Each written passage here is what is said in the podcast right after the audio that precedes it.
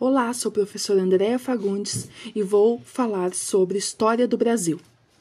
Em 15 de novembro de 1888, o povo assistiu bestificado à proclamação da República, sem saber o que estava acontecendo, tampouco participar.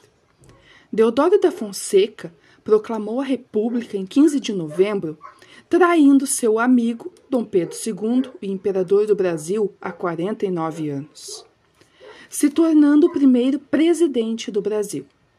O período de 1888 até 1930 foi dividido em República da Espada e República Oligárquica. A República da Espada foi o período em que o Brasil foi governado pelos marechais Deodoro da Fonseca e, posteriormente, pelo Marechal Floriano Peixoto.